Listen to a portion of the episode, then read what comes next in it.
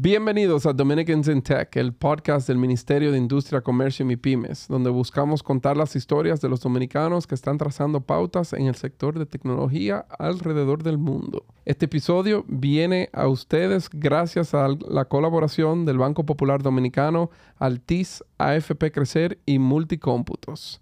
En la conversación de hoy vamos a conocer a María Valle, una activista defensora de los derechos humanos y fundadora y CEO de la María Valle Foundation, una fundación que se dedica al apoyo, creación y desarrollo de proyectos para fomentar la inclusividad y democracia del conocimiento. María también es la coordinadora de inclusión de la alcaldía del Distrito Nacional. María, además de eso, es miembro del consejo de Subpack, una compañía dedicada al desarrollar una tecnología disruptiva eh, de audio con el propósito de crear una experiencia inmersiva de sonido y darle a sus usuarios una conexión física auditiva a la música, videojuegos, realidad virtual, entre otros tipos de medios. La fundación cuenta con un gran portafolio de proyectos donde junto a diferentes colaboradores buscan apoyar la inclusividad temprana, la educación inclusiva, la inclusividad laboral, la democratización de cultura y la ecoalfabetización a través de la música y tecnología. Señores, Gracias nueva vez por regalarnos de su tiempo y recuerden que nos pueden apoyar dándole un subscribe o follow en la plataforma que nos escuchen, así como eh, en nuestra cuenta de Instagram de Dominicans in Tech. Vamos arriba, señores. Episodio número 43 de Dominicans in Tech. Yo soy Jonathan Burnigal, el director de gabinete del Ministerio de Industria, Comercio y MIPIMES, y estoy de nuevo en un solo interview eh, porque mis amigos Dion y Michelle no pudieron llegar hoy. Eh, Michelita sigue con COVID, así que pronta recuperación para ella. Pero yo estoy muy bien acompañado porque estoy con mi ex guest co-host, María Valle. ¿Cómo estás, María? Feliz de estar aquí contigo, yo. Yo creo que yo estoy más feliz que tú, porque desde el momento que tú y yo conectamos, eh, que yo te invité a la entrevista con, con Yamile eh, de Science Peak, eh, yo recuerdo que lo que pegamos fue con que tú empezaste a contarme a mí de la historia tuya. Sí. Eh, y que después como de dos minutos por el WhatsApp, yo dije, no, no, no, espérate, espérate, espérate. Yo necesito dos cosas de ti, María. Yo necesito que tú vengas de guest Sí. Pero ahora yo quiero contar esta historia contigo. Sí, sí, cuando eso acaba de pasar lo de Coldplay. Así, o sea que yo estoy súper emocionado. Eh, tenía semanas preguntándole a Amanda, ¿cuándo es el episodio de María? Te amamos, Amanda. y llegamos al día. Señores, ya le, hice esa introducción de, María al inicio. Eh, now that we have this out of the way, vamos a entrar directamente al grano de conocer a, María. Siempre arrancamos con la dominicanidad de la gente. Yo sé que hay mucha gente que te conoce a ti ya. Eh, pero yo no sé si todo el mundo ha escuchado de cómo era María cuando era niña. Sí. Háblanos de, dónde vienen los valles eh, y de dónde viene la dominicanidad y arranquemos esta conversación hablando de, María Joven. Ya, eh, bueno, mi mamá es una nagüera, muy orgullosa, y mi papá es de Santiago. Mi mamá viene de... Su papá es armenio. Ok. Y llegó a Nagua huyendo del genocidio armenio. Oh, o sea, llega aquí huyendo y nada, se estableció aquí, conoció a mi abuela y tuvieron su familia ahí en Nagua. Eh, yo soy muy orgullosa de, esa historia de, mi abuelo, de que huyó y sobrevivió y con mucho orgullo eh, tiró para adelante, como una persona refugiada. Y por el otro lado, por parte de mi papá, son catalanes que, vinieron aquí a, a la República también a tirar para adelante. Em, y nada, yo me crié en Santo Domingo em, entre mucho arte. Eh, mi papá siempre dibujando, mi mamá también es una persona muy creativa. Eh, y yo creo que eso me. Yo creo de verdad que eso formó mucho eh, mi, mi, mente y mi forma de pensar. Mi forma de pensar es full usando el arte como medio de resolver cosas. Eh, también tengo una mente disléxica, eh, que no sé si ustedes saben lo que es la dislexia, pero mm, em, básicamente le llaman como una discapacidad en el aprendizaje, eh, pero es, yo siempre digo que creo que todo lo bueno que me ha pasado me ha pasado por la dislexia porque te hace pensar diferente. Para los que no saben exactamente lo que es la dislexia, vamos a decir, en, diagnóstico clínico, como eh, quizá... Yo no te sé decir así la, la onda clínica, pero es eh, mi cerebro como un garabato. Eh, es un cerebro neurodiverso, como dicen. Em, y básicamente eso, es una, para describirlo de alguna forma, como una discapacidad en el aprendizaje. Por ejemplo, a mí me cuesta muchísimo leer. Eh, yo aprendo oyendo, no leyendo. Por ejemplo, yo me leo cuatro o cinco libros Audiobooks. al mes, exacto, pero tiene que ser audiobooks. Y yo me di cuenta de una forma loquísima. O sea, yo crecí así, fue hace muy poco que yo me di cuenta. Eh, yo nada, estaba en, en un, un verano en, en Harvard, en Cambridge, y compré un libro grandísimo de economía que quería leer. y, pero me- cuando me senté a leerlo, yo dije, óyeme, pero es que, es que no, como que no absorbo la información. Y entonces le escribí a una amiga mía, Guara González, no sé si tú la conoces, durísima en educación. Y le dije, Guara, yo no puedo leer, o sea, yo no absorbo la información. Y ella me dice, yo creo que eso es dislexia, chequea, a ver. Y efectivamente. em, no, no es, no es más que eso. Es como eh, no poder absorber la información de la misma forma que, que, que es típico, que la mayoría. Em, pero al mismo tiempo entonces te da una mente súper creativa, tú asocias muchas cosas. Bueno. Richard Branson tiene dislexia y mucha gente súper, súper loca.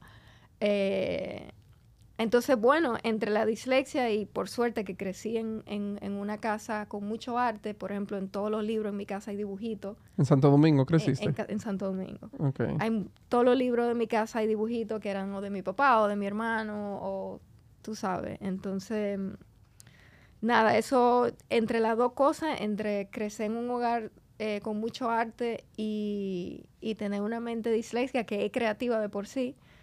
eh, ¿A qué se dedicaban tus padres?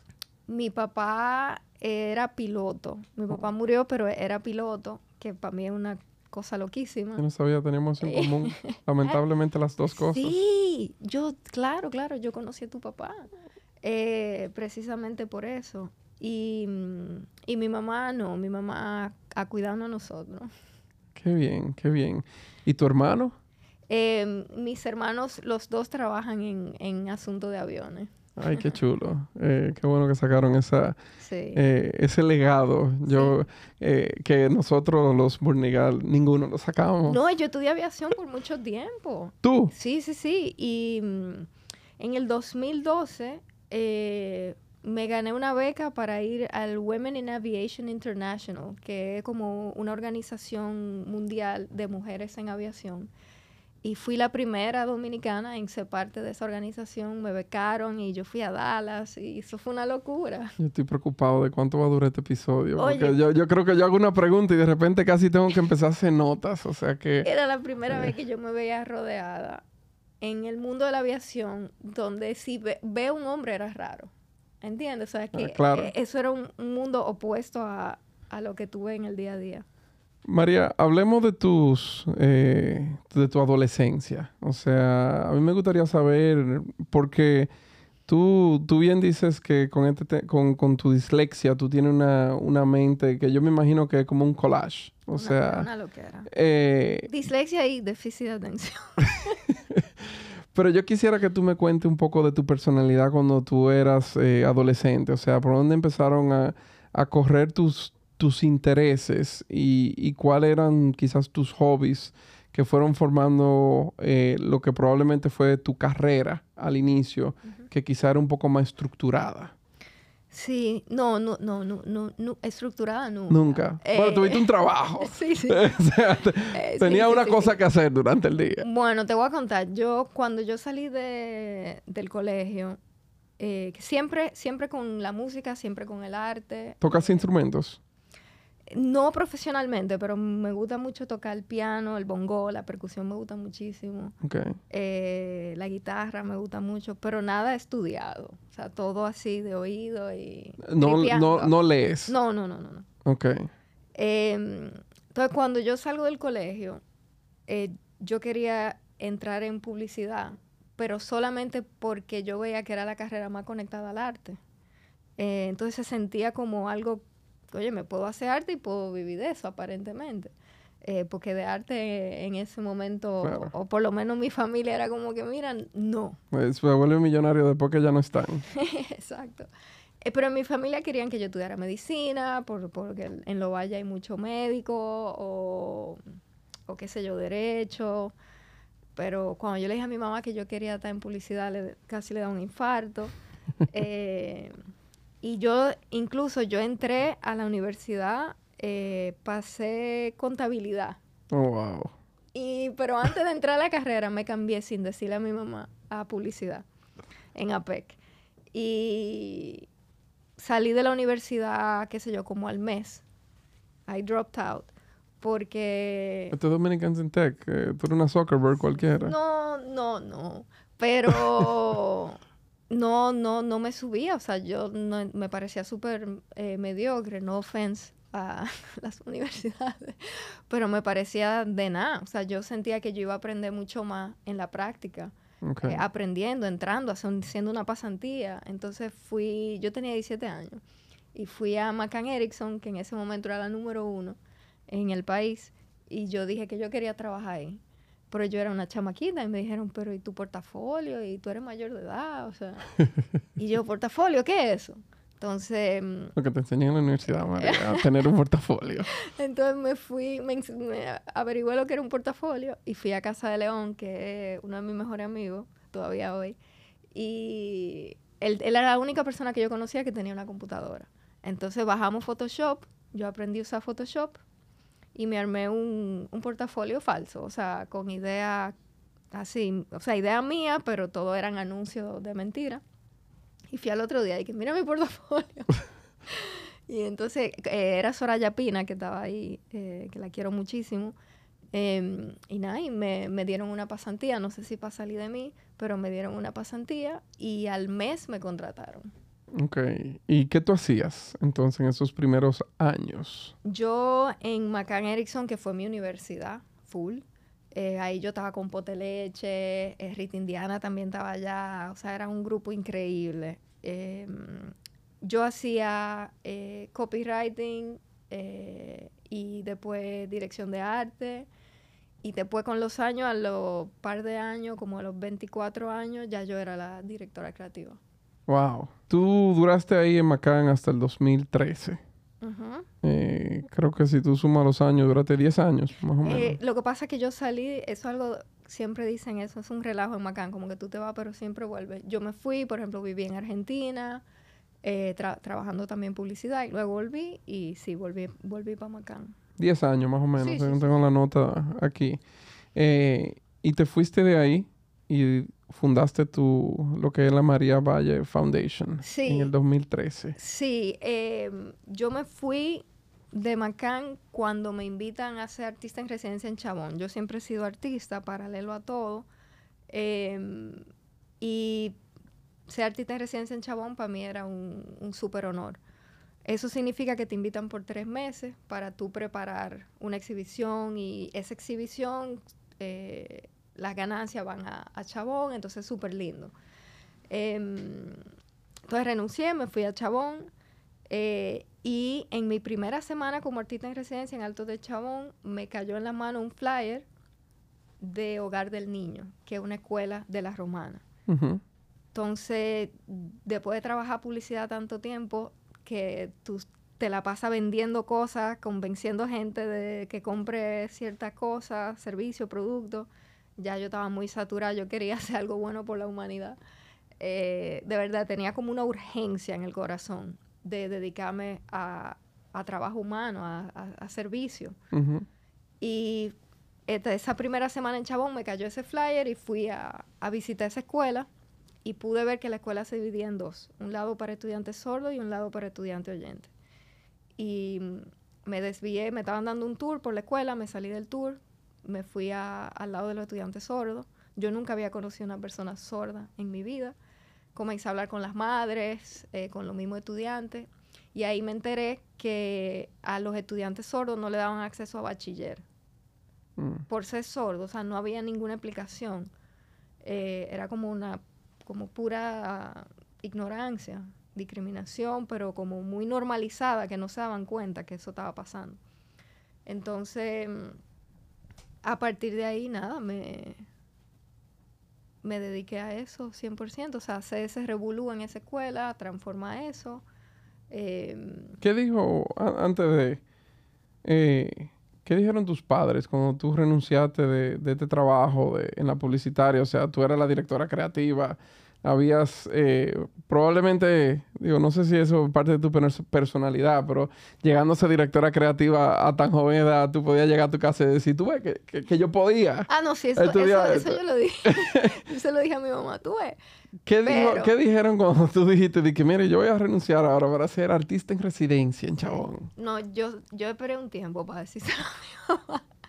Yo no se lo dije de una vez. Pasó como una o dos semanas hasta que yo ya yo había pasado el susto. O sea, yo no quería contarle a mi mamá que yo había renunciado con, con, miedo, con los miedos de los riesgos que ahora yo tenía que, que enfrentar. Eh, entonces yo perecí como una semana o dos, que ya yo estaba segura de lo que estaba haciendo, ya no tenía miedo. Lidié primero yo con mis demonios internos y entonces pues ya se lo comuniqué con toda la seguridad del mundo. Y ya con cosas amarradas y, y como que un camino. Em, pero yo siempre he sido muy así, muy de solté esto, aunque me esté yendo bien. Si, si me quiero ir por otro camino, pues me voy por otro camino, aunque signifique riesgos, failure, o sea, no...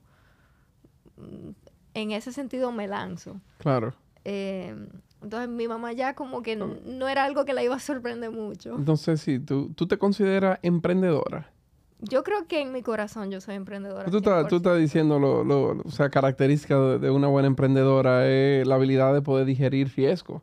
Eh, y tomarlo. Siempre, yo abrazo los riesgos al 100%. No, no tengo miedo a que me vaya mal, entre comillas, en algo. Eh, lo que yo sí no tengo, y eso yo lo, te lo digo francamente, yo no tengo mente para el dinero. O sea, yo no, yo no di que voy a emprender este negocio. No, yo puedo emprender proyectos. Eh, puedo liderar cosas, o sea, crear cosas desde cero y hacer que le vaya bien. Ahora, la parte del dinero yo se la voy a dejar a otra gente. Eso no, mira, ni un chin. Bueno, eso no... Ah, también existen los emprendimientos sociales. Yo creo que yo soy emprendedora social. Vamos, la gente yo imagino que está pensando de que esto es Dominicans in Tech, o sea, ¿qué, ¿qué, es lo que vamos a hablar hoy? Pero antes de que lleguemos a eso, eh, cuéntanos de la fundación. Entiendo que tiene dos temáticas, eh, The Muse and Seek Project y Enseña. Exacto. Entonces, em, pasa, en el 2013 yo comencé a trabajar el tema de inclusión, o sea, me, sumergí en ese mundo. Era como, eh, se sentía en mi corazón muy natural, era como lo que yo tenía que hacer. Eh, y yo no tenía ningún ingreso. O sea, oye, oye esta vaina. Yo estaba, yo me volví voluntaria, yo no tenía trabajo. Yo me volví voluntaria de la escuela y mi sueldo eran 5 mil pesos mensual y yo vivía de eso, literal. Yo vivía con 5 mil pesos mensual. Y yo me acuerdo que mi mamá se estaba volviendo loca. O sea, ella decía, pero ¿qué es lo que tú estás haciendo con tu vida? Y yo le decía, de verdad, esto es lo mejor que yo he hecho en mi vida entera. Porque es que se sentía como un llamado, esa, ese era mi camino. Y yo siempre le decía a mi mamá, óyeme, se siente tan bien lo que yo estoy haciendo, que más para adelante, en algún momento, de verdad, algún fruto va a tener. Pero como ese no era mi drive, y ese nunca es mi drive, y eso a veces me ha preocupado, como que, óyeme, yo veo que la gente hace cuarto tan fácil, que hay emprendedores que dicen, voy a crear esta vaina, y swan, y se hicieron de dinero. Pero de verdad, a mí eso, el, el drive no es el dinero, y eso a veces me preocupa. No, pero mira, te voy a decir algo. Yo, vengo de la banca. Yo no puedo decir lo mismo que tú, María. Tenemos que asociarnos. yo, pero, a ver, aunque mis primeros empleos, eh, yo digo que yo tenía 22 años y yo era el, joven de 22 años más sobrepagado de la bolita del mundo. Yo trabajaba en banca en Nueva York. Eh, a mí me trabajaban, o sea, era un bootcamp casi lo que yo estaba haciendo. Y al final del día yo creo que cuando uno es joven, la experiencia no tiene, no tiene precio. El tú ir ganando eh, eso. Y, quizás como artista, como, vamos a decir, una emprendedora social que te consideres, eh, quizá el camino es un poco más largo para poder hacer que las oportunidades comerciales, por llamarlo así, eh, se den, pero también eh, quizá eso lo que te hace es construir una base mucho más fuerte en, en de poder, poder catapultar. Eh, yo te digo, para mí, yo estoy en un podcast. O sea, hace un año, hace dos años, lo último que yo pensaba que yo, Jonathan, iba a estar sentado, eh, primero con un micrófono. Hoy estamos hasta con video, que, que, que para mí lo hace ya doubly awkward. Eh, yo estaba hablando ayer con Yamile de Science Speak, justamente, y le decía como, óyeme, como que en todo este tiempo, ¿verdad? De todo último 10 años de trabajar esto, no es no es que yo te puedo decidir que hemos tenido un éxito y midiéndolo con dinero, para nada. Em, y yo le decía a ella como, oye, pero es que mi trabajo, o sea, yo, mi trabajo no es hacer dinero, ¿entiendes? mi fin nunca va a ser ese. Y ella me decía, no, pero, o sea, a nivel de relaciones, eh, el network que tú has creado, eh, los éxitos que, que, se han creado, todo eso también, no, ¿verdad? O sea, no está en dinero, pero representa un éxito. Claro. Eh, de otra cosa. Te voy, a decir, te voy a decir algo. Para mí las herramientas del emprendedor hoy, moderno, son muy diferentes a las que eran quizás hace 15 años. Mm. O sea, un emprendedor hace 15 años tenía que ser buen vendedor de maletín, eh, tener un producto, o sea, ahora mismo yo creo que el tema de comunicación eh, es un tema extremadamente importante. Ahí, que empezará a jugar a, tu favor, María. Sí, no, yo ahí yo te voy a decir algo. Em, yo siempre he dicho que porque trabajé en publicidad tanto tiempo, eh, creo que mucho del éxito de los proyectos que he tenido con la fundación y ahora también con la alcaldía es porque gracias a la publicidad puedo manejar eso, esas herramientas de comunicación, puedo contar las historias eh, yo misma agarro los videos, lo edito yo mismo. O sea, gracias a la publicidad tengo toda esa herramienta eh, enfocada en causas buenas, causas buenas para la, la comunidad. Háblame entonces de alguna de las iniciativas que han llevado con, con, la fundación. La fundación entonces tiene dos iniciativas grandes. Una es The Music Project, que nace de, de, ese momento en Chabón. The Music Project comenzó siendo esa exhibición en Chabón. Eh, que era una exhibición de pintura y cada pintura tenía una canción. Y la exhibición en sí eh, de arte se llamaba The Music Project, la, búsqueda de la musa. Pero eh, esa exhibición, cuando conozco a los estudiantes sordos y comenzamos a hablar y todo eso, y comienzo a pensar cómo las la personas sordas pueden vivir la música, entonces The Music Project pasa de ser una exhibición en Chabón a un proyecto de un proyecto social que trabaja que trabaja inclusión eh, de, las personas sordas. Em, y nuestra primera iniciativa con, con, The Music Project que fue como todo comenzó fue en Alto en el anfiteatro de Chabón que la Orquesta Sinfónica Nacional vino a un concierto con el maestro José Antonio Molina eh, y yo llevé a los estudiantes sordos al concierto. Y por suerte, el maestro José Antonio Molina me dejó subir los muchachos sordos al escenario. Y ellos, el escenario en el anfiteatro es de madera. Entonces, la, vibración de la música se sienten.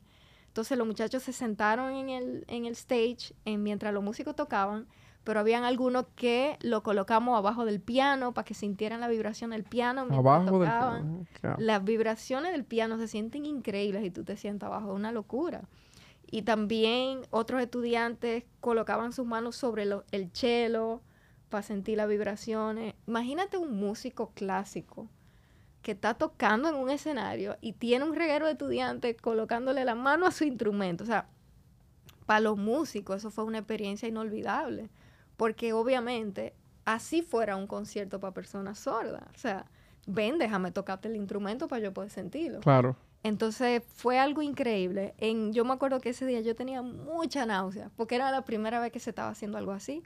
Eh, ahora se habla de mucha tecnología, pero en el 2013 eh, no existía nada como esto. Nadie estaba explorando vibraciones con personas sordas.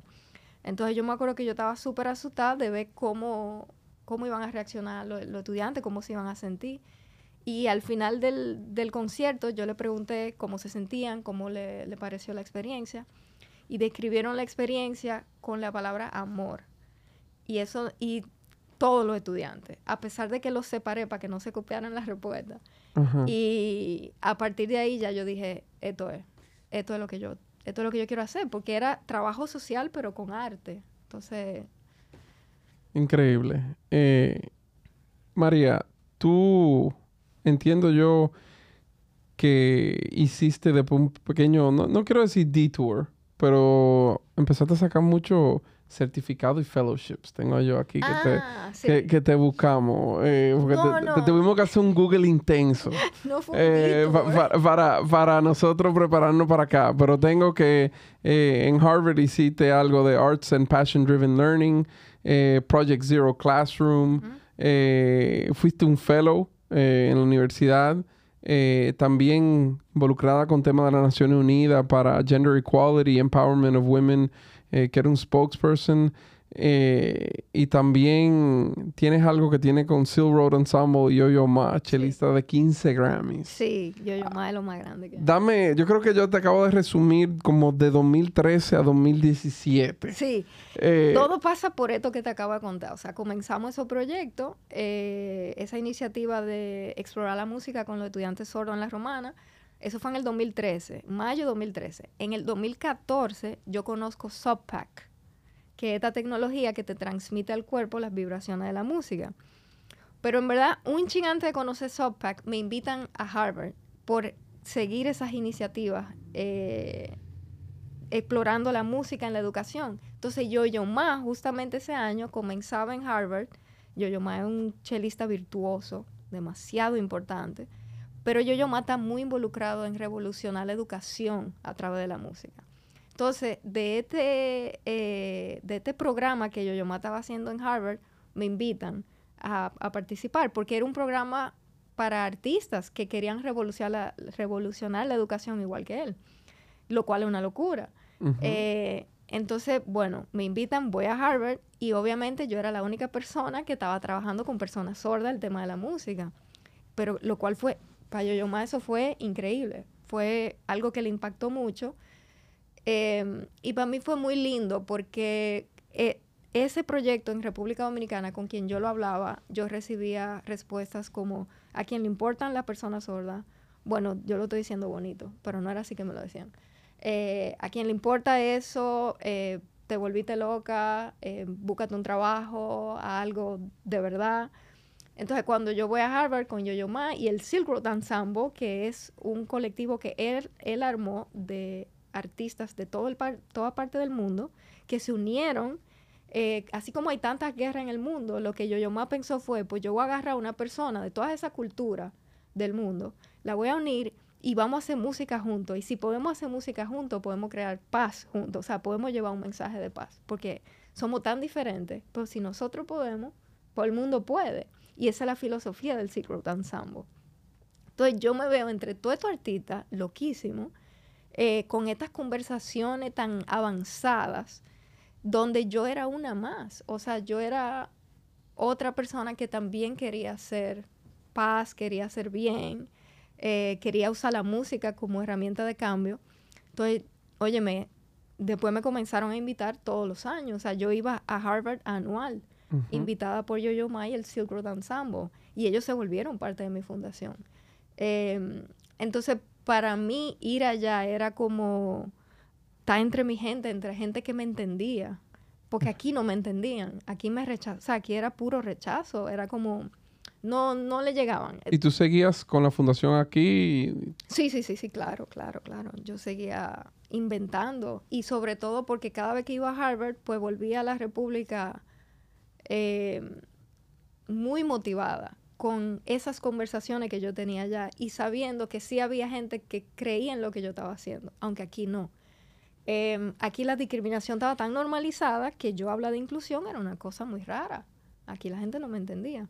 Poco a poco eso fue cambiando. Entonces, después el próximo año comenzamos con Subpack, eh, que me conectó un amigo de un amigo, de un amigo, de un amigo, de un amigo, me dijo, óyeme, esta tecnología te puede gustar porque es con vibraciones. Antes de conocer Sopac yo usaba globos, vejiga, para que los estudiantes sintieran la música, porque tú agarras un globo inflado y tú, qué sé yo, pones música ahora mismo y el globo absorbe las vibraciones de la música, tú lo sostienes en tus manos y tú sientes las vibraciones. Entonces, con un globo, con algo tan, ah, ¿verdad? Tan de nada como un globo, los estudiantes podían hasta identificar, ok, esta es la batería, este es el piano. O sea, estábamos resolviendo como podíamos. Igual, eh, Estaban jugando vitilla, como quien diría. no, hay, no hay un bate, no hay una pelota, vamos a, hacer lo que podamos. Era muy lindo, estábamos, estábamos en ese estado de play, de jugar, de explorar, de tú sabes, de inventar, vamos a coger un globo hoy para sentir la vibración. O sea, eran cosas muy, muy lindas. Em, y después me dicen, ok, lo que tú estás haciendo se puede hacer con el Softpack, que es una tecnología sofisticada, no tiene que usar un globo. Eh, y me contactan con, me contacto con Softpack. Y... Que, un paréntesis para lo que todavía tan curioso, cómo María cae en Dominicans in Tech. Eh, es que vamos a hablar ahora del uso de la tecnología. Eh, de una forma que incluso no fue para la que, como, para que se la inventaron. Correcto. Porque María ha hecho cosas increíbles con esta tecnología. Entonces, cuéntale a todo el mundo qué es SubPack. Bueno, que yo estaba usando este globo, ¿verdad? y por eso me conectan con esta tecnología que lo que hace es transmitir al cuerpo las vibraciones de la música pero esa tecnología, como dice Jonathan, no se, no se creó para, para personas sordas, que fue el uso que yo le di. Esta tecnología se crea para DJs y los productores, que cuando estuvieran en el estudio no se lastimaran los oídos, ah. teniendo que subir la música altísimo para poder oír cualquier cosa que quisieran cambiar, dónde está el bajo, dónde está esto. El sopa que era para eso. Em, no fue pensada. Pero era para uso del estudio. Era para un uso de estudio, sí. Ah. Eh, o que, por ejemplo, tú te sentaras en tu casa a, jugar videojuegos y tú estás sintiendo. Era como un producto muy de lujo, diría yo. Em, era como el, Oculus ahora. Sí, sí, sí. Es como un audífono, pero para el cuerpo, vamos a decir, para tú sentir la, la, la vibración de la música en el cuerpo. Pero entonces, eh, contacto con Subpack, le cuento lo que estoy haciendo. Eh, fue lindísimo, son un grupo de personas increíbles. Eh, esto es una tecnología que está en Silicon Valley. Los creadores, los fundadores son canadienses. Y me mandan los dos primeros prototipos, que todavía lo tengo. ¿Y qué, perdón, qué hacían ellos antes de fundar esto? ¿Eran cantantes, artistas? ¿Trabajaban en un estudio de grabación? No, ellos son amantes de la música. Y son muchachos de negocio, emprendedores, eh, y nada, y dijeron, se juntaron un grupo y dijeron, oye, vamos a, tirar para adelante esta, esta idea de esta mochila que eso se llama eh, wearable music, como música que tú te puedes poner como ropa. Em, y entonces me mandaron esos dos prototipos a la romana. Y con esos dos subpacks, yo lo, esos dos subpacks yo los probé con 72 estudiantes sordos en la romana de todas las edades. Y lo primero que yo me acuerdo que Nashla y David Mahler estaban ese día ya en la escuela y ellos estaban con la boca abierta porque estaban viendo eso, o sea, era la primera vez que eso se hacía. Era la primera vez que a esa tecnología se le daba ese uso también en el mundo. ¿Tú tienes video de ese día? Yo tengo fotos de ese. Sí, sí, video también. Te lo puedo compartir. a mí, o sea, Amanda, nos echaron un boche los otros días por las redes, que yo vivo diciendo que vamos a subir cosas de links en, los show notes y que yo no lo subo. Eh, señores, vamos a poner muchas cosas en los show notes eh, esta semana, porque queremos compartir la experiencia. Sí, yo te lo voy a mandar muy linda, muy linda. Eh, entonces, entre las cosas que hicimos fue con el Softpack, que lo, imagínate, es como la primera vez que tú vas a sentir algo en tu cuerpo, siendo una persona sorda. Entonces, como eran niños y niñas, pues lo primero que hicimos fue que sintieran la voz de su mamá. O sea, trajimos mamá al colegio eh, y ellos pudieron sentir la voz de su mamá, también pudieron sentir la voz de su mejor amigo, eh, que eso era lo que estábamos hablando ahorita con la persona que estaba diciendo sordo mudo. Le estábamos diciendo, no se, no se dice sordo mudo, se dice sordo, no son mudos. Entonces, efectivamente, los niños podían decir mamá, podían decir ciertas palabras. Amanda está llorando. y entonces... Hay video aquí, Amanda. Pónganle la cámara, por favor. y entonces, em, bueno, la cosa es que sintieron... Esos, esos fueron los, los primeros eh, sonidos que sintieron. Después ellos mismos elegían qué música querían sentir, si querían sentir reggaetón, si querían sentir esto, lo otro. Y la pasamos lindísimo y también podían con un piano, comenzaron a explorar tocando el piano para ver cómo, cómo se sentía cada tecla. Fue lindo, era un laboratorio.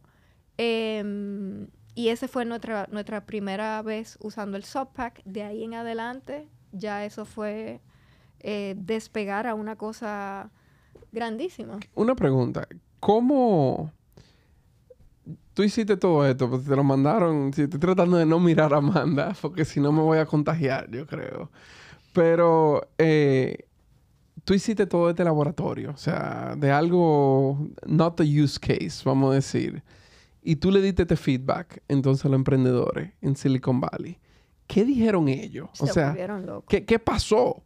¿Cambiaron, pivotearon como un emprendedor? O sea, dime, dime ¿Qué fue lo que pasó? 100%, qué buena pregunta. Eh, eh, no se creó para esto, ¿verdad? A partir de ahí, porque que no, o sea, yo lo comencé a usar en este momento, todo lo documentamos, que es lo que te decía ahorita del tema de la publicidad.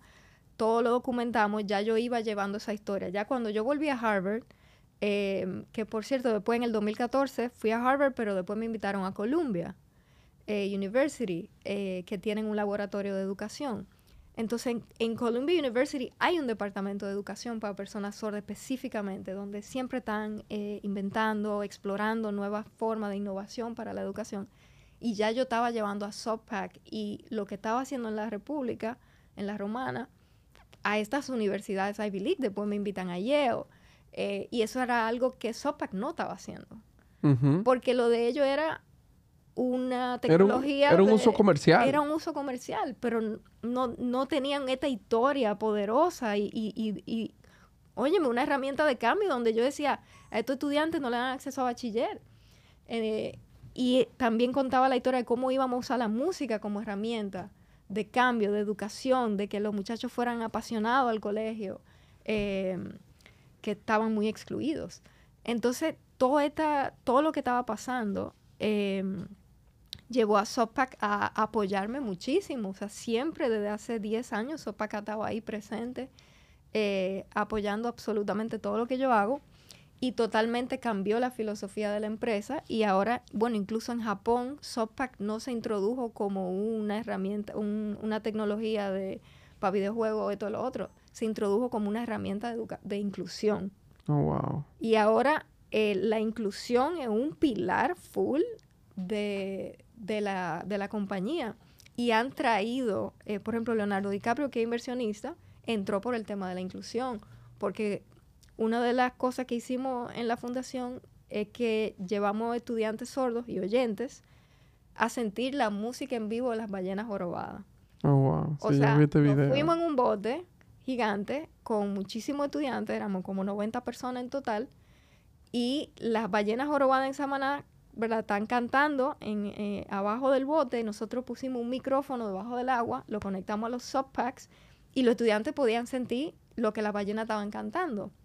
Entonces teníamos biólogo marino en el bote enseñando sobre conservación de los océanos. O sea, era un aula loquísima. Yo vi ese video, es hermoso. Entonces imagínate cualquier inversionista, por ejemplo, Timbaland, el productor súper famoso, Justin Timberlake, son gente que entran al... Bueno, Timbaland ha reposteado cosas de nosotros, de, de, mi propio Instagram, porque conectan con la historia del el trabajo social que está haciendo Subpack, el, cómo la tecnología impacta eh, full el, el, tema de la inclusión. Entonces sí, 100% Subpack cambió y hoy o sea, mira lo que acaba de pasar con Coldplay. Pero vamos, el, vamos, espérate, espérate, el tema no de te me adelante. sí que impactó 100%. Yo te, estoy, yo te estoy, aunque yo estoy aquí un poco anonadado, que si esto fuera una llamada, aló, tú estás, Jonathan está ahí, eh, yo estoy aquí, yo te estoy entrevistando a ti, María, no te me adelante. Eh, ¿Qué decir? Yo estoy como, todavía estoy un poco en shock. Yo me imagino estar en el consejo de SoftPack o ser un inversionista temprano en SoftPack y escuchar como el derivado del derivado de que de repente, mira, hay consejo esta semana y, hey señora, adivinen qué, cambiamos como empresa. Claro. Eh, ¿Cómo, háblame, cómo entra María en Subpack? Porque entiendo que tú eres media, o sea, tú, tú no eres la CEO, pero tú ya te has aliado a ello de una forma formal. Eh, cuéntanos, cuéntanos de eso antes de que entremos en, Coldplay. Pasó súper orgánico, como te digo, o sea, en, lo que pasa es que quizá va a ser un chin difícil de entender porque ustedes son gente de negocio y probablemente la gente que oye esto... Aquí, no, aquí hay de todo. Probablemente la gente que oye esto también son emprendedores y son gente que saben de eso, pero yo no, señores, yo lo que estaba era en, en lo mío, o sea, yo estaba en, ok, hoy vamos a, vamos a ver cómo se sienten las abejas con el pack. E, ese era mi día a día. Uf, yo me imagino que tú, tú no dormías pensando en qué sonido tú ibas a ponerle. Imagínate, o sea, dale como artista que ese era mi, mi trabajo. Em, y yo, bueno, o sea, como toda emprendedora, que eso sí lo tengo de emprendedora, yo dormía en casa de alguien, en el sofá de algún amigo, me daba de comer a algún amigo, o sea, yo no tenía dinero para nada, pero eso era lo que, lo que yo sabía que tenía que estar haciendo. Em, entonces... La alianza con Softpack, ¿qué se materializó? Ya, entonces a eso iba diciéndote eso, como que no era que yo tenía una... Tú ves que yo te tengo que entrevistar para poder traer... Yo no. yo no podía decirle a Softpack que mira, yo quiero acciones, o sea, yo te estoy tirando esto para adelante, ¿qué es lo que? No, porque esa no era mi mente, pero ellos son obviamente gente súper linda, ellos sí entendían lo que yo estaba haciendo desde el punto de vista de negocio, aunque yo no lo, yo no lo podía ver. Eh, y ellos sí me ofrecieron eh, acción en la compañía. Eh, desde muy temprano me mandaron un acuerdo para yo ser parte 100% de ello. Em, y nada, yo entré como advisor, yo entré como em, parte de su eh, board de asesores. Sí, como un consejo más informal, no de resolutivo, sino de, de, consejero. Claro, porque en el mundo yo era la única persona que estaba haciendo esto, entonces para todo ello me... Y si había alguien, si había una persona que estaba inventando con el tema de vibraciones y personas sordas, ya yo la conocía. Entonces era como Em, por ejemplo, Columbia University tenía una, una, profesora sorda, Julia Silvestri, increíble, que ella estaba explorando, no con Sopac, pero estaba explorando eh, con Sign Language el tema de la música. Eh, Julia y yo nos volvimos súper amigas inseparables y yo soy parte del, del, del, Departamento de Educación para Personas Sordas de Columbia, porque ella me, me por, porque conectamos y fue lindísimo. Pero entonces a través de mi fundación, yo le digo a Sopac, tenemos que apoyar a Julia. Y eh, le donamos 20 Sopacs a Julia para que ella hiciera su laboratorio, como quien dice, lo que yo estoy haciendo aquí, que Julia lo pudiera hacer allá. Y entonces nos pasábamos siempre toda la, información, como que, hey, trátate esto, ok, pues yo voy a hacer esto. Entonces fue súper orgánico. Mi, mi, rol en Sopac era muy orgánico y yo creo que por eso ha durado tanto, ha sido tan lindo, porque ha sido muy real. Esto es un podcast de tecnología, no de negocio. Pero cuéntanos dónde está Subpack, porque eh, no, tú me dijiste, creo que lo mencionaste, que lo fundaron como en el 2012, 13. No, en el 2014. 2014. Eh, ya van ocho años. ¿Cómo ha evolucionado ellos, eh, cómo ha evolucionado Subpack como empresa? O sea, es una empresa pública ya, levanta, ha levantado rondas de capital desde que tú entraste, o sea, eh, mencionaste unos inversionistas que, eh, que lo conocemos todo por película o por... no, Sopac eh, desde el principio tuvo un super impacto, tenía muy buenos reviews que salió en el New York Times, en Forbes, en, tú sabes, em, los inversionistas que tiene son súper pesados. Em, lo que pasa es que donde ha entrado Sopac como las aplicaciones que se le ha dado como tecnología, ellos no son los protagonistas. Muy diferente a lo que pasó con Coldplay, que ahora sí son protagonistas. Pero yendo un poco para atrás, por ejemplo, Tesla lo incluyó en su carro. O sea, el, mm. eh, el sistema que tiene Tesla adentro de sus asientos sentir la música, las vibraciones, es Subpack. Oh, wow. Eh, Subpack desarrolló cines, o sea, los cines en Estados Unidos que tienen esa misma tecnología de O vibración. IMAX y ese tipo de Exacto, cosas. eh, con Softpack. O sea, están presentes en mucho, en muchos lugares, pero no son visibles. No, la tecnología no, no, no, vamos a decir, al, al uso que yo le doy, no es que se pegó. Es de como el sonido, no es visible. Exacto. Em, ahora, muy diferente a, a lo que se está usando ahora con, con Coldplay, que ahora sí Softpack pasa a ser un protagonista. Ok, si tú insistes, vamos a hablar de Coldplay, María. Claro, claro. Lo que pasa es que, mira, no, yo te lo, te lo pongo de, de ejemplo, porque es que de verdad, en 10 años trabajando esto, fue con Coldplay que la gente entendió lo que yo hago. Claro. Porque antes era de que, ¿cómo así? ¿Qué solo la música? ¿Qué es lo que tú haces? Pero ahora dije, ah, ya, ya entiendo lo que es Softpack, ya Bueno, entiendo para ay, qué se usa. Yo soy uno de esos ignorantes que, que, que, bueno, no te conocía. Eh, pero cuéntanos, ¿qué fue lo que pasó? Yo creo que no hace ni un año todavía eh, del concierto. No, No, no, no. meses, meses. Meses.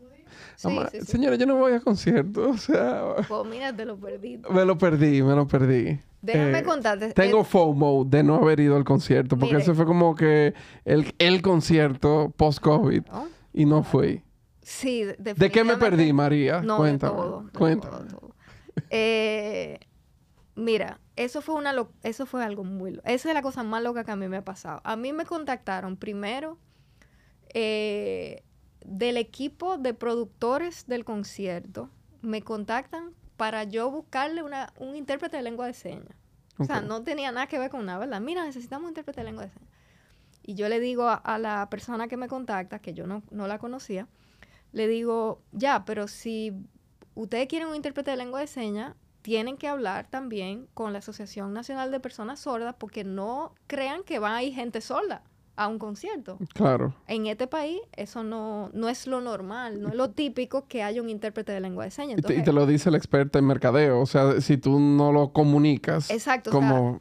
no, no va a ir gente sorda eh, sin saber de que porque ustedes van a tener un intérprete. O sea, eso no es así. y con la taquilla así de cara que Tiene, claro, tiene que, ¿verdad? Yo le digo, mira, regálame 5, 10, lo que, es- lo que ustedes quieran, taquilla, y yo se la entrego a la Asociación Nacional de Sordos y ellos que lo entreguen a personas. Pero no intérprete de que, porque sí, como para cumplir con una vaina. Entonces ella me dice, bueno, déjame conectarte con... Entonces me conecta con José Chabebe, que es una de las personas que dirige ese de Concerts, que eran lo que estaban trayendo eh, Coldplay. En lo que pasa eso, antes de que yo hablara con José Chabebe, de Subpack me escriben un correo y me dicen, María, no tenemos muchísima confianza, obviamente, me dice, María, en cualquier momento te va a llegar un correo de Dakota Johnson, o sea, la actriz. Y yo, ¿cómo así? y Dakota Johnson tiene amores de hace como cinco años con Chris Martin, el cantante de Coldplay. Yo, bueno, pero yo no, yo no estoy entendiendo bien lo que está pasando. Entonces me llega un correo del asistente de Dakota Johnson, eh, súper buena onda, por cierto, Itzel, y me dice que Dakota está vuelta loca con los proyectos de la fundación, que ella lo vio, que ella vio el, el uso que yo le doy al Subpack, que ella quiere regalarle Subpacks a Chris Martin para su cumpleaños para que lo integren en el, en el tour, eh, dándole el uso que yo le doy eh, con, con las personas sordas. O sea, todo fue idea de Dakota, no fue Coldplay. Em, yo estoy en shock. Yo llamo a mi mamá, yo llamo a todo el mundo, señores, no entiendo lo que está pasando. Pero entonces, bueno, Yo te voy a dar mi teléfono para cuando, cuando te lleguen oportunidades así. Por favor, Jonathan, por favor. ¿cómo vamos a monetizar esto? Sí, sí, sí. Entonces después me llega el correo de Dakota finalmente. Boom. Y es Dakota diciéndome que ella está súper contenta, muy motivada, que me admira muchísimo. O sea, fue un correo tan lindo. Eh, yo estaba en shock, literal. Yo, yo no sabía qué hacer. Fue, fue muy lindo. Y además que veníamos de COVID, que yo estaba pausada por dos años. La fundación no estaba haciendo nada. imagino. No. Mi foco durante todos los años era conseguir alimento para los estudiantes. Tú sabes, o sea, eran cosas de necesidades básicas, no eran los proyectos que la ballena. Ya todo eso se veía tan superficial. Y me escribe esta mujer y fue como que de verdad me impactó muchísimo. Fue como que me sacó de, del- de la depre del COVID. Y y me dice, por favor, ayúdame a conseguir esos softpacks, como que vamos, dime cómo lo compro, o sea, nada, ella me dice, y yo pongo a esa gente de softpack rapidísimo, miren señores, miren la dirección donde tienen que mandarlo, vamos a resolver todo rápido. Y entonces después yo le cuento a, a José Chávez, mira, eh, me, me, está pasando este por este lado. O sea, pero miren qué lindo. La producción local me contactó para una cosa sin saber que esto estaba pasando. Eh, entonces, pues Softpack, por su lado, informa. ¿Y qué coincidencia que lo dota? Claro, porque que la gente de ese de concerts, ¿a dónde más van a ir? Nada más ellos me seguían de antes. Sí, pero este fue el primer concierto que ellos iban a poner. Eh... No, porque Coldplay se lo pide. Ah, ok, ok, ok. Eh, porque que eso es lo normal fuera de aquí. Lo normal fuera de aquí es que en países que, ya sí trabajan mucho el tema de la inclusión, en los conciertos sí se... Incluso hay ciudades que lo tienen como regla. Por ejemplo, en Boston, tú haces un concierto y tú tienes que tener baño accesible, intérprete de lengua de señas, etc. Entonces pero lo lindo fue que me contactaran por los dos lados. O sea, fue un bombardeo. Todos los caminos llevaron a Roma. ¡Wow! Increíble, de verdad. Qué, qué bendición. Entonces, mm, nada, le cuento todo a José. Entonces, José se vuelve loco. Me conecta de una vez entonces con el, los organizadores del concierto ya, ya de parte de Coldplay. Em, y entonces la gente de Sopac le dicen a la... La gente de Sopac fue como que unieron todo porque había demasiados canales pasando toditos llevaban a mí, pero eran muchos canales. Entonces Sopac le dice a Copley, esta jevita, que fue la que contactó eh, Dakota, está con nosotros, es parte de nosotros. Entonces ya todos los canales se, unen. Y bueno, Coldplay eh, incorporó a su gira global esa iniciativa de inclusión para personas sordas en su concierto, que es la primera vez que, se hace en una gira eh, global. Una iniciativa que nace aquí en La Romana, hace 10 años.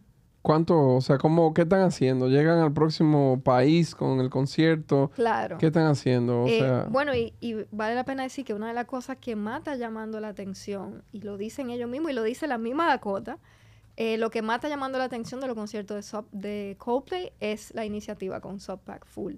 Solo que ellos hacen es ok, primero hay, una, hay un área designada para la, persona sorda. Aquí fue súper lindo porque, bueno, súper lindo y no, o sea, cuando aquí pensaron eh, ese de concerts, eh, pensó en personas sordas, vamos a decir, pensó en personas con discapacidad, lo cual fue bellísimo. Em, y el espacio tenía rampa, era un espacio alto, o sea, fue súper lindo porque lo hicieron muy VIP.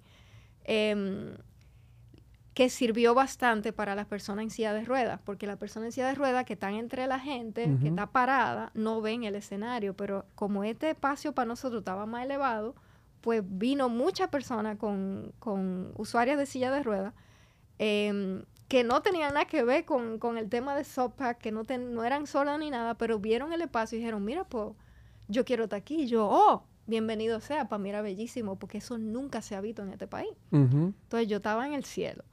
Em, entonces, bueno, llega un momento, esa gente de Coldplay fueron súper puntuales, nos dijeron a las 8 en punto comienza el concierto, a las eh, 7.45 traemos los lo equipos.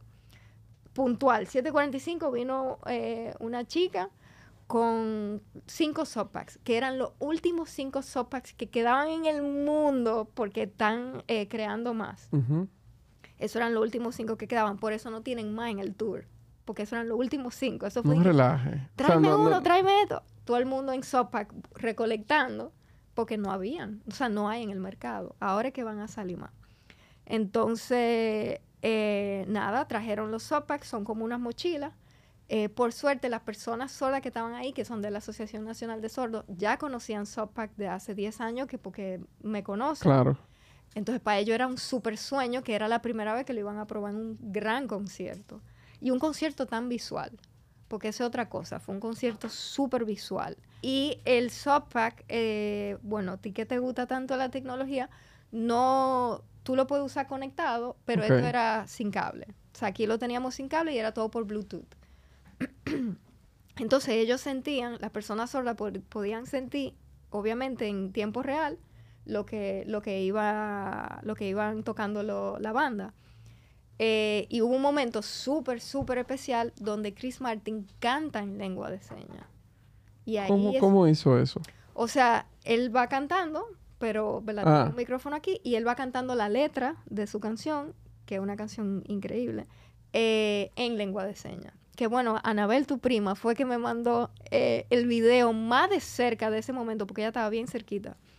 Em, y eso fue una sorpresa para la comunidad sorda a nivel global, porque obviamente lo está haciendo en todos los conciertos, pero cuando eso pasó aquí, la comunidad sorda dominicana se volvió loca, o sea, eso fue increíble ver, no solamente me están incluyendo en el concierto, me están dando sopa, me pusieron un intérprete de lengua de señas, pero el artista está cantando en mi lengua, Claro, eso fue increíble. era un concierto para ellos. Era un concierto de verdad súper inclusivo.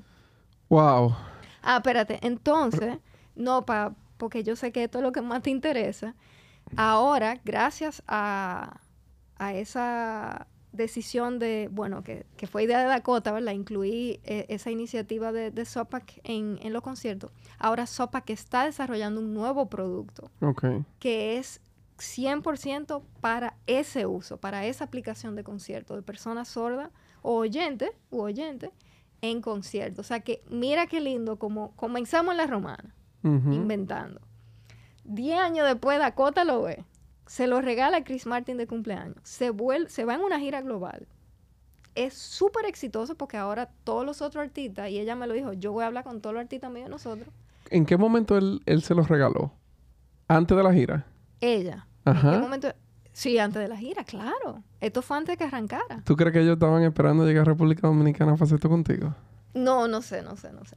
Yo creo que sí. Esto suena, No suena sé, como pero, eso. pero ella sí estaba súper emocionada, como quiero que ustedes se conozcan, quiero que ustedes suena, hablen". suena que ella tenía la idea Fue muy y, lindo. y- y como que lo tenía embotellado, Fue muy lindo. esperando llegar aquí a República Dominicana.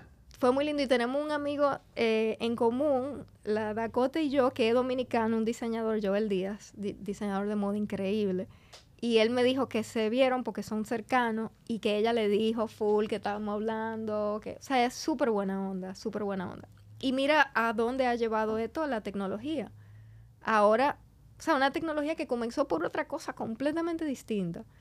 Ahora va a lanzar un nuevo producto que probablemente va a ser su producto más exitoso y más usado que para conciertos, para sentir la música en vivo. Tú, y yo no sé si esto existe, ¿tú has pensado en montar algún tipo de laboratorio eh, de uso alternativo de tecnología? No, no, no, no. No, no. no. Porque se me ocurre casi como, como que eso fuera un... eh, tú sabes que los emprendedores a cada rato hacen demo days y vienen a pichar su producto. Fuera súper ápero. Como que pedirle a los emprendedores, vengan con su producto, pero picheenlo para un uso alternativo que sea de la inclusión.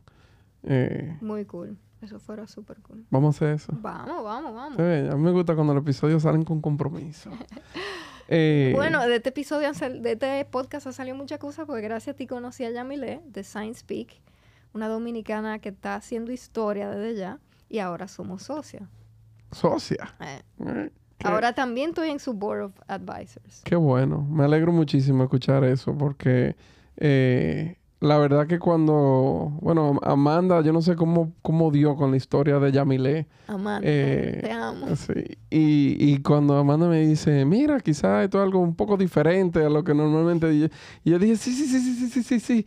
Y en ese momento como que estábamos tratando de pensar y, y cómo le traemos, o sea, llevamos, qué sé yo, ya este episodio 43, yo creo que cuando dijimos al Pero es inicio. tecnología. Sí, no, no, 100%, pero lo que te iba a decir es que, ta- que yo me imagino que la gente está un poco cansada de escuchar la voz de Jonathan. De Michelle no, y Dion tampoco, pero como le agregábamos un chin de vida eh, eh, y estábamos hablando de guest co-host y esa cosa, y desde que ella me dijo eso, yo dije, María Valle, yo no la conozco, yo no la conozco, pero Anabel la conoce. Eh, Ah, sí, sí. Y, y nos fuimos planificando para eso, pero de verdad que, bueno, lo decíamos quizá comercialmente en el copy, que tú sabes de eso, eh, que estamos buscando conectar a los dominicanos alrededor del mundo en el sector de tecnología. Eh, y hemos, o sea, me llegan fotos a veces. Eh, los otros días me, llegó una foto. ¿Quién fue? Yo creo que, ay, no sé, uno de los emprendedores que está en Nueva York eh, se tiró una foto con Elaine Montilla, que fue como episodio 15, ya como que empiezan a, a conectar y a conocerse y, y para mí eso ha sido lo más, como que lo que más yo le sacaba al podcast, aparte de conocer gente como, como María Valle. Y yo Eh, conocerlo a ustedes. Eh, pero es que empiecen a conectar y que empecemos a hacer una red de dominicanos en tecnología y que salgan, caramba, que salgan todas las cosas que, que los dominicanos son capaces de hacer, porque somos una cultura muy, muy innovadora Pero tú estás en el Ministerio de Trabajo, ¿verdad? de, de industria y comercio. Ajá, de Industria y Comercio. Cuidado, que en esta época empiezan los rumores. De Industria y Comercio. Entonces, hay que darle apoyo a SciencePeak. Sí, 100%. O sea, hay que darle apoyo a, a todos los emprendimientos y Sí. eh, yo no quiero que necesariamente nos vayamos a la tangente, aunque ya casi vamos a darle cierre al episodio, pero yo como director de gabinete en el ministerio, a mí me preguntan a veces cuál debe ser el rol del Estado en un emprendimiento y yo no creo que el rol del Estado es necesariamente tirarle dinero, por ejemplo, ser de inversionista. Eh, yo lo último como emprendedor que quisiera es que me cambien, que me cambien el miembro del consejo y que, y que me salga alguien que no sepa absolutamente nada, que no conecte, que no tiene vocación, que no cree en la tesis de inversión. ¿Cómo te decían a ti? ¿Qué tú haces? O sea, imagínate tú. Entonces, eh, nosotros, este podcast, lo que es una plataforma de contar historias. Eh, nosotros estamos trabajando para tratar de ser un articulador de esto. O sea, ¿cómo podemos hacer que el vínculo entre los dominicanos en el sector de tecnología se fortalezca? Que la gente conozca su historia, que la gente conozca, eh, o sea, la gente en común le bote el miedo a la tecnología. Mira cómo tú no eres una emprendedora de tecnología, pero tú has utilizado la tecnología en uso alternativo para lograr una cosa hermosa y súper impactante que quizás tiene un alcance más grande que cualquier emprendimiento que uno pudiera empezar. Es verdad. Eh, entonces, eh, eso es lo que nosotros estamos tratando de hacer. Ojalá que mañana salgan de que dos cofundadores, episodio 3 con episodio 50, qué sé yo. Eh, ¿Verdad, y que, y que bueno, está cosas. pasando con Yamila y conmigo. There you go. O y, y- 100%. y Michelle eh, se puso, está en el board de Milka Santana de Perfecto Labs, que te prometí que te voy a poner en contacto con ellos. Sí. O sea, eh, muchísimas cosas que ojalá que, que nazcan orgánicamente. Sí, sí, sí, sí. Wow. Una hora eh, de pura emoción, yo creo. Eh, y la verdad que nosotros estamos muy, muy contentos de poder ayudar a contar esta historia y irnos con el compromiso del laboratorio tecnológico de usos alternativos. Muy bien. Tú eres la creativa, tú, tú, tú después le vas a dar el, el, el copy y el nombre correcto. María, eh, tú sabes que hay Rapid Fire, tú has sido eh, guest co-host de esto, tú no te sabes las preguntas ahora esta vez. No, Eh, la fui tomando en el camino. Te tengo cuatro preguntas. dale. Tu instrumento favorito, El bongo. tu artista favorita, Bjork. ok. La canción de Coldplay favorita. Eh, se me fue la mente. se me fue la mente en blanco. No. No, pass. Te la vamos a permitir. Y lo último, ¿cuál es tu campaña publicitaria favorita? Oh, wow. No, eso es lo que pasa con la dislexia. Se me fue la mente en blanco. La vamos a poner en, el, en los show notes. Sí, sí, yo, yo lo voy a pensar, lo voy a pensar. Pero tiene que ser algo con alguna con algún trabajo social. Ok.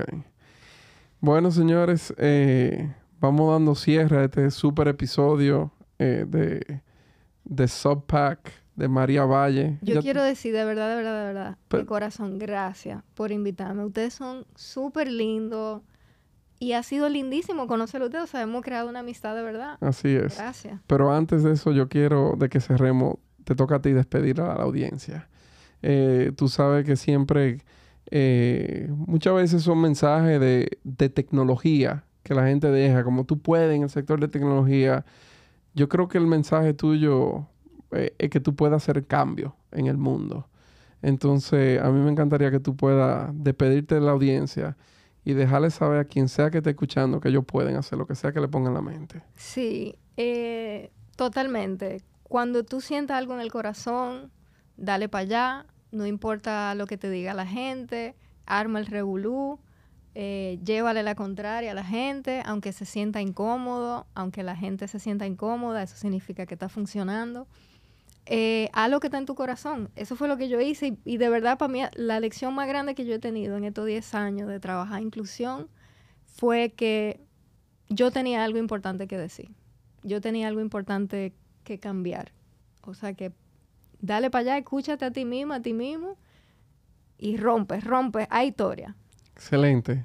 Señores, eh, María Valle, eh, por favor, para los que te quieran seguir, María. Eh, en Instagram es lo que yo más uso, maría.valle, B-A-T-L-L-E. Ahí está, señores. Y con eso, todos los que han llegado a la hora y siete minutos más o menos, sumamente agradecidos de, de, escuchar tu historia. Somos fan de María y esperemos que que esta historia de Subpack vaya evolucionando y, que, consiga la visibilidad que merece.